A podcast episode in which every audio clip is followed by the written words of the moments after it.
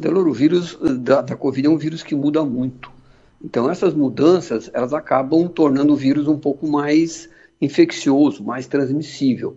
Então, essas mudanças são comuns. Nós conversamos há um mês atrás, né, nós estávamos fora no Congresso uh, Europeu, lá estamos vivendo uma nova onda, e essa nova onda está chegando aqui também, a nível de Brasil. Os dados que nós temos, os grandes laboratórios, na faixa de 30%, 40% ao mais.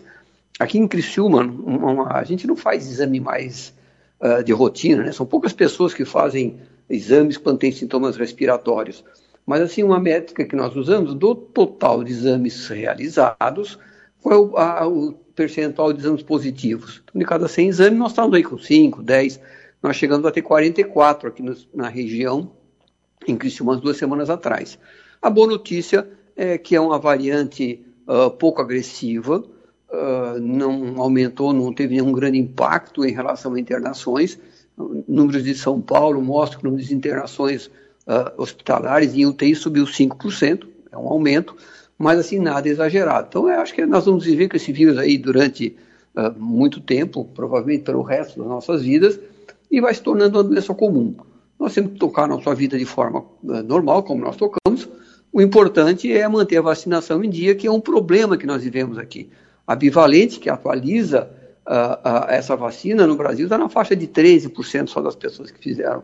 Então, nós temos uma população que já está perdendo a imunidade induzida pela vacina. Isso pode gerar casos mais complicados. É uma pena, porque a vacina eh, ficou com uma, uma, uma, uma fama meio ruim em função de tantas fake news, as pessoas têm receios. Né? A bivalente é uma vacina da Pfizer, uma vacina extremamente eficaz, extremamente seguro e disponível gratuitamente pelo sistema de saúde. Infelizmente, as pessoas estão com receio de fazer, ou por medo de vacina, por medo em relação às fake news, ou por achar que essa doença já desapareceu. Não, ela está aí e vai ficar conosco durante muito tempo ainda, provavelmente pelo resto das nossas vidas.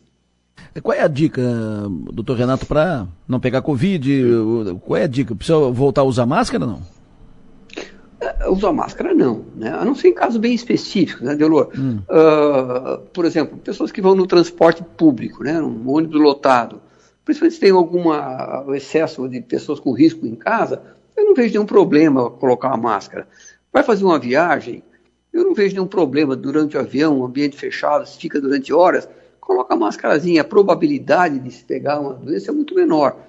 E uma coisa importante, Adelor, assim, hoje quem vai ter problema maior são as pessoas mais vulneráveis, muito parecido com o que nós vivíamos com a gripe. Então, se eu estou com sintomas gripais, posso fazer um testezinho, um autoteste, é barato na farmácia, e caso uh, dê positivo, ou eu tenha desconfiança que isso possa ser Covid, evitar a contato com pessoas mais suscetíveis. Ah, minha mãe tem 90 anos, vou visitá-la gripada. Nós já não íamos antes. Então é muito parecido hoje com os cuidados em relação ao que nós tínhamos com gripe. Na presença de sintomas, faça o teste, teste positivo, cuidado principalmente com pessoas mais vulneráveis ou frequentar ambientes com pouca ventilação ou com muitas pessoas.